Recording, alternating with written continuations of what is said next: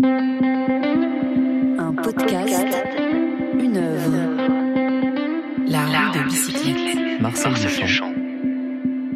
Vous savez, j'ai toujours considéré, pas toujours, mais je suis arrivé à cette conclusion vraiment que, que comme disait Brancusi, l'art est une escroquerie d'abord, mais je crois aussi que c'est un mirage en plus.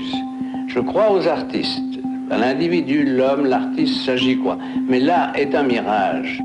Nous sommes en 1963 et l'art est un mirage, mais celui qui nous l'affirme du haut de ses 76 années de vie entre la France et les États-Unis est devenu, malgré lui, grand prince au royaume imaginaire que serait alors l'art moderne. Mort il y a presque 50 ans, Marcel Duchamp semble toujours vivre et rayonner au cœur du monde de l'art grâce à son héritage énigmatique plus que ses peintures et ses installations minutieuses, son art de vivre et d'expérimenter repoussera les limites de l'art, quelque part au-delà du beau et du laid, quelque part au-delà du bon et du mauvais goût, quelque part où il trouve ce qu'il appelle l'indifférence esthétique.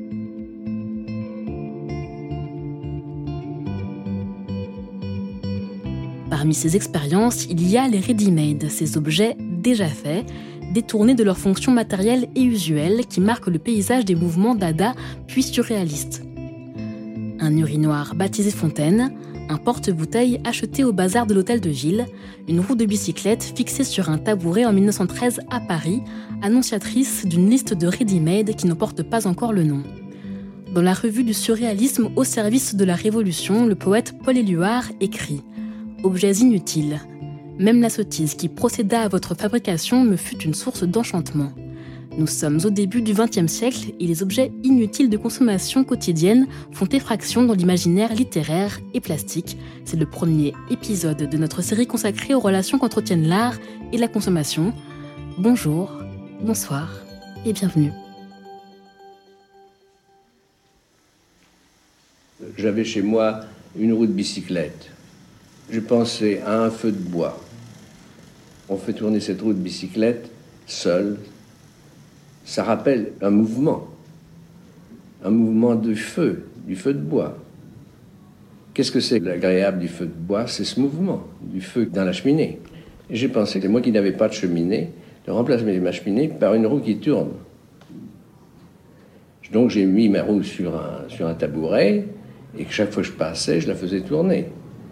C'est au fond le premier dans ma vie. L'idée m'est venue, mais sans que ça doive avoir une continuation quelconque. C'était une chose qui m'amusait. Et même le mot ready n'existait pas. Ne je ne m'en étais pas encore servi pour ça c'est véritablement l'objet lui-même, dans sa trivialité la plus grande, dans sa banalité la plus extrême. Bernard Marcadet. Qui devient un objet de considération. Auteur de la biographie Marcel Duchamp, La vie à crédit. Ce n'est pas Marcel Duchamp qui a, qui a dit qu'une roue de bicyclette devait être une œuvre. Ce sont finalement les spectateurs, le monde les spectateurs et après le, monde institutionnel, etc., qui a fini par accepter ces, ces gestes ou ces objets comme des œuvres. Parce qu'on a dit, oui, c'est le fait de prendre un objet, de le déplacer dans un contexte artistique, c'est lui donner une, aura artistique. Moi, je crois quand même qu'au départ, dans, le, dans, les, dans les, les, les gestes, les gestes du ready-made de Marcel Duchamp, il y a une volonté de se débarrasser de la notion d'œuvre d'art. Mais évidemment, c'est d'une certaine manière un échec.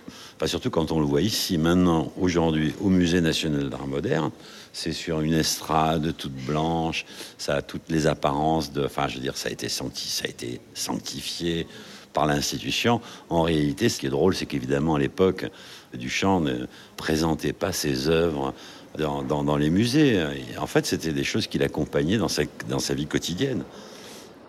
Ces ready qui se veulent finalement euh, euh, en, réaction contre la notion d'objet d'art euh, classique, sont finalement, euh, j'allais dire, consommés euh, dans des musées, dans des expositions, sont vendus en tant qu'objet d'art. Est-ce qu'il n'y a pas là une espèce de contradiction? Je dis bien, euh, comment je pose Il y a une contradiction absolue, mais ça, c'est ça ce qui est agréable, c'est d'introduire l'idée de contradiction, la, notion de contradiction qui n'est pas, qui est une chose justement qui n'a jamais été assez exploitée, comprenez-vous?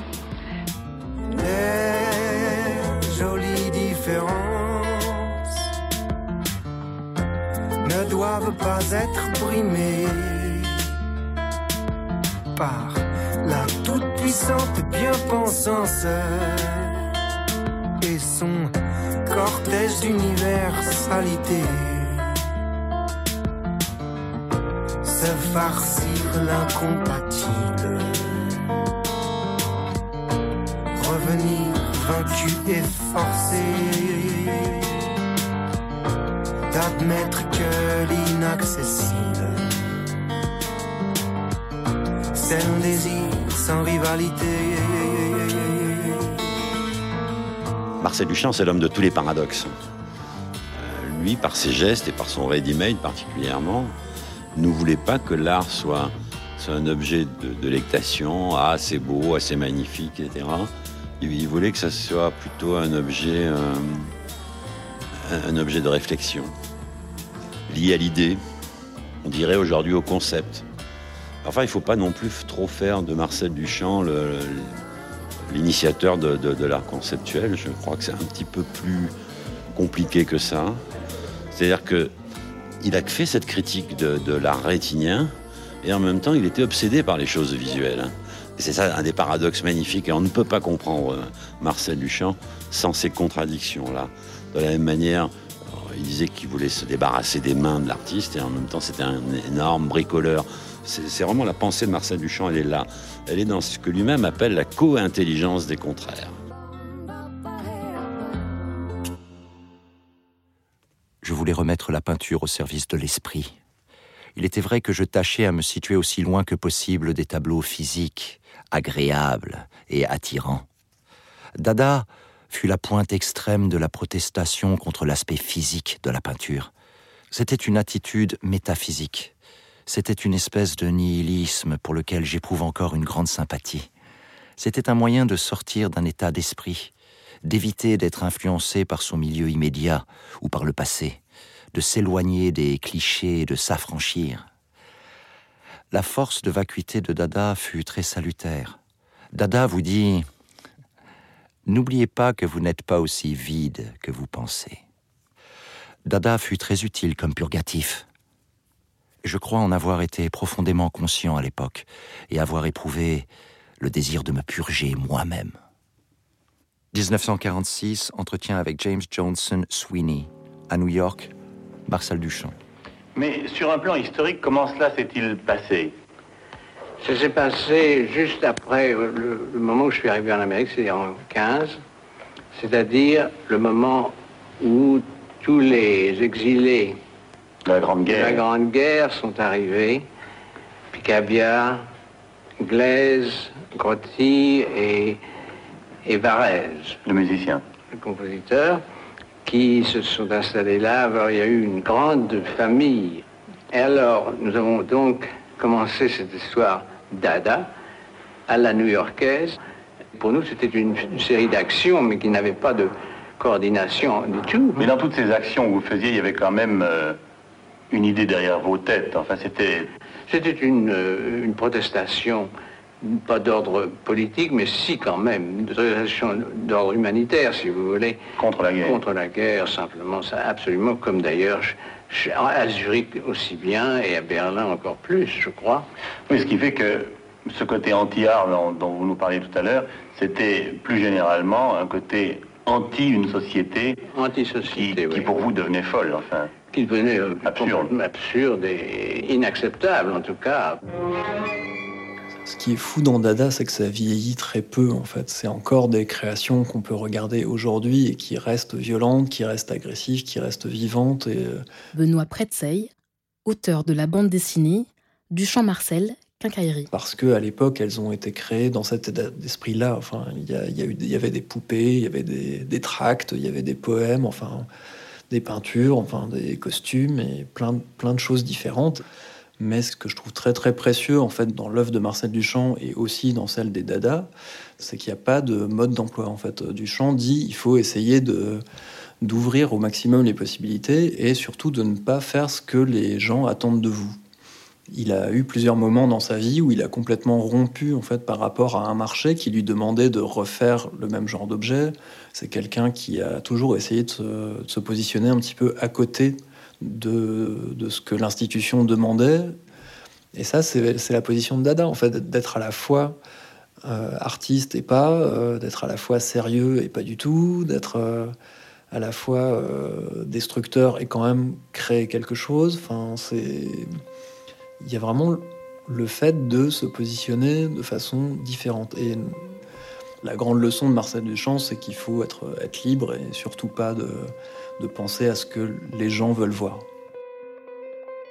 Faire table rase du passé, se libérer de l'héritage prétendu humaniste d'une Europe qui n'a pas su éviter cette première guerre mondiale, sa violence et son absurdité. Dans la raison d'être du mouvement international Dada, Marcel Duchamp trouve une sorte d'écho car Dada résonne avec sa propre volonté de faire table rase, de s'émanciper de l'héritage encombrant de tous les passés, mais aussi des dictatures, de la mode et du groupe. Individualiste, avide de liberté, Marcel Duchamp semble refuser de suivre les chemins tracés par les groupes justement, ou même par lui, ou encore par les schémas esthétiques de la consommation artistique. Pendant l'autre guerre, 14-18, la vie chez les artistes new-yorkais était très différente, beaucoup plus amicale que pendant ces quelques dernières années il y avait beaucoup plus de cohésion, une solidarité beaucoup plus étroite, beaucoup moins d'opportunisme. C'était l'esprit qui était très différent. On s'activait beaucoup, mais à l'intérieur d'un groupe relativement restreint et rien ne se faisait ouvertement. La publicité enlève toujours quelque chose. Et le grand avantage de cette première période était que l'art d'alors était un travail de laboratoire. Aujourd'hui, il est dilué aux fins de grande consommation. 1946, entretien avec James Johnson Sweeney, Marcel Duchamp. Il y a 100 ans, il y avait quelques peintres, quelques marchands, quelques collectionneurs. Depuis ces 100 ans, tout est entré dans le domaine public. Mais le grand public parle de peinture. Ajoutez à tout cela le fait qu'il a apporté son argent. L'art est un produit comme les haricots. On achète de l'art comme on achète du spaghetti. Et souvent, euh, Duchamp a fait comme ça des expériences sans, euh, sans se demander si ça allait être vendable et si ça allait être euh, exploitable. Quoi. C'est, un objet d'expérimentation sur lequel il, se pose des questions. Donc certaines qui sont très connues comme, comme la roue de bicyclette ou comme Fontaine, et d'autres qui sont beaucoup moins connues, qui sont simplement des petits cadeaux qu'il a fait à des gens. Il a, il a fait plein d'objets très très étranges, des, performances. Euh, il a fait énormément de choses qu'il n'a jamais vendues et qu'il n'a jamais non plus vraiment exposées. C'est vraiment une position qui est contre une certaine consommation de l'art à partir du moment où tout ça, c'est des choses qu'il a faites euh, sans gagner vraiment sa vie en tant qu'artiste. En fait, il avait d'autres revenus en étant euh, prof de français aux États-Unis, en s'occupant d'une d'une galerie aussi, mais dans laquelle il exposait pas lui, il exposait les autres gens. il a vraiment un chemin de, vie qui est très particulier. 1960, conférence à Hofstra, Marcel Duchamp. L'artiste se trouve face à face avec un monde fondé sur un matérialisme brutal, où tout s'évalue en fonction du bien-être matériel et où la religion, après avoir perdu beaucoup de terrain, n'est plus la grande dispensatrice de valeurs spirituelles. Les valeurs spirituelles ou intérieures ne concernent que l'individu pris séparément. Par contraste avec les valeurs générales qui s'appliquent à l'individu pensé comme partie de la société. Et sous l'apparence, je suis tenté de dire sous le déguisement d'un membre de la race humaine, l'individu est en fait tout à fait seul et unique. Et les caractéristiques communes à tous les individus pris en masse n'ont aucun rapport avec l'explosion solitaire d'un individu livré à lui-même. Max Stirner, au siècle dernier, a très clairement établi cette distinction dans son remarquable ouvrage L'unique et sa propriété. sa propriété. Max Stirner, 1845. L'état premier de l'homme n'est pas l'isolement ou la solitude, mais la société. Ainsi, notre existence débute-t-elle avec la liaison la plus intime, puisqu'avant même de respirer, nous vivons avec notre mère, et lorsque nous avons vu la lumière du jour, nous reposons à nouveau sur la poitrine d'un être humain qui nous berce avec amour sur son sein, nous tient en lisière et nous attache à sa personne de mille liens. La société est notre état naturel. Qu'une société, la société-État par exemple, restreigne ma liberté me révolte peu. Mais ma particularité, voilà ce que je ne veux pas me laisser ravir. Et c'est précisément elle que chaque société a en vue. Elle, qui doit succomber à sa puissance. C'était en même temps le refus du groupe pour une solitude qui vous paraissait vous conduire. Aussi nécessaire, absolument essentiel même, parce qu'il n'y a que l'individu qui compte pour moi dans, dans, le monde entier, surtout un artiste. L'artiste compte comme homme, pas comme groupe. Chez Duchamp, il y a notamment une dimension euh, intérieure de l'individu qui est très importante, qui est une dimension presque spirituelle. Édouard Jourdain, philosophe spécialiste de l'anarchisme. Et qui va s'opposer à une, à une société industrielle de masse. Et donc dans la masse, il y a la notion d'uniformité. C'est-à-dire que les, produits, y compris l'art, vont être de plus en plus standardisés et produits en grande quantité. Et donc je pense que ce qui fait écho chez lui avec l'œuvre de, de Stirner, c'est précisément la singularité l'unicité de l'artiste qui va s'opposer à ces notions d'uniformisation et de massification qu'on va retrouver avec le développement de la, société industrielle, de la société marchande, qui explose à la fin du 19e et au début du 20e siècle. Ce qui va lui parler chez Stirner, précisément, c'est qu'il n'y a rien au-delà de l'individu en termes de sacré. Stirner va retrouver dans l'individu ce qui va s'opposer à toute idéologie et tout système. Ma chambre a la forme d'une cage.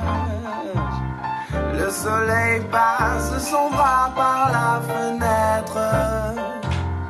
Les chasseurs à ma porte comme des petits soldats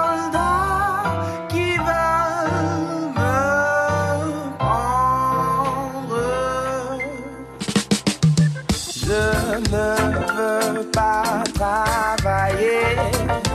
Je ne veux pas déjeuner. Je veux seulement oublier. Et puis, je fuis. Au fond, je n'ai jamais travaillé pour vivre. Je considère que travailler pour vivre est un peu imbécile au point de vue économique. J'espère qu'un jour on arrivera à vivre sans être obligé de travailler. Grâce à ma chance, j'ai pu passer à travers les gouttes. J'ai compris à un certain moment qu'il ne fallait pas embarrasser la vie de trop de poids, de trop de choses à faire, de ce qu'on appelle une femme, des enfants, une maison de campagne, une automobile. Et je l'ai compris heureusement assez tôt. Je me considère comme très heureux. Je n'ai jamais eu de grand malheur, de tristesse, de neurasthénie. Je n'ai pas connu non plus l'effort de produire, la peinture n'ayant pas été pour moi un déversoir ou un besoin impérieux de m'exprimer. Je n'ai jamais eu cette espèce de besoin de dessiner le matin, le soir, tout le temps, de faire des croquis. Je ne peux pas vous dire plus. Je n'ai pas de remords. 1966. Entretien avec Pierre Cabane. Marcel Duchamp. Marcel Duchamp a plus de 80 ans. Et derrière lui, une vie qu'il dit heureuse et qu'il aménage de manière à avoir du temps pour l'individu qu'il est et qu'il semble mettre au cœur de sa pensée et de sa relation au monde. Lecteur assidu du philosophe anarchiste individualiste Max Stirner, Marcel Duchamp croit au moi, à l'individu, unique et parfois égoïste.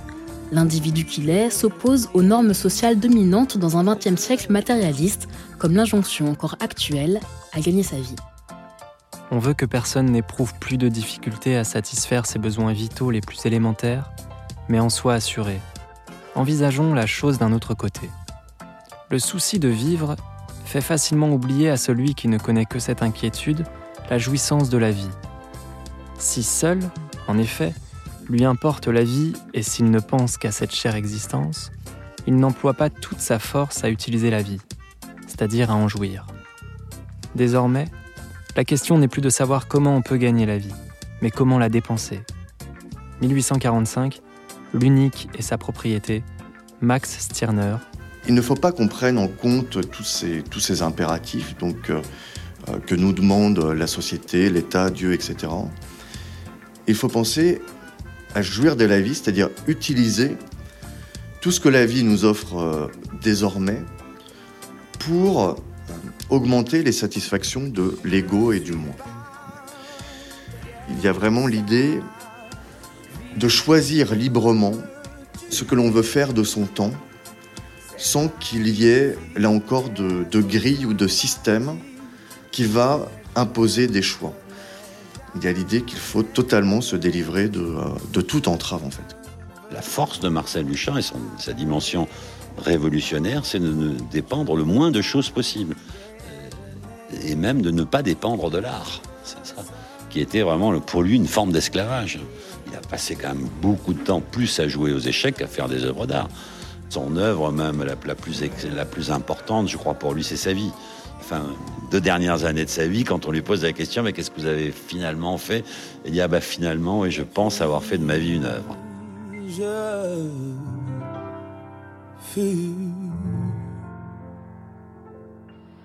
J'attends la mort, simplement. Il faut bien. Il arrive à un âge où on n'a plus besoin de faire quoi que ce soit. À moins d'en avoir envie, je n'en ai pas envie, comprenez-vous? Je n'ai pas envie de travailler ou de faire quelque chose. Très bien, je trouve que la vie est tellement belle quand on n'a rien à faire. C'est la fin de notre épisode consacré à Marcel Duchamp et sa roue de bicyclette que vous pouvez retrouver au cinquième étage du musée d'art moderne. Écriture et réalisation Lydie M, direction éditoriale et production Morgane Elbaz, Victor Guégan, Benjamin Simon et Patrice Fazotte. Mixage Yvan Gariel, habillage musical Nawel Benkreim et Nassim Kouti. Lecture Yoni Naoum et Julian Egerix. Archivina de 1963, 1966 et 1971. Extraits musicaux, Les quarts de Batlik et Sympathique de Pink Martini repris par Ben Noncle Soul. Merci à chacun et chacune d'entre vous pour votre écoute et à bientôt.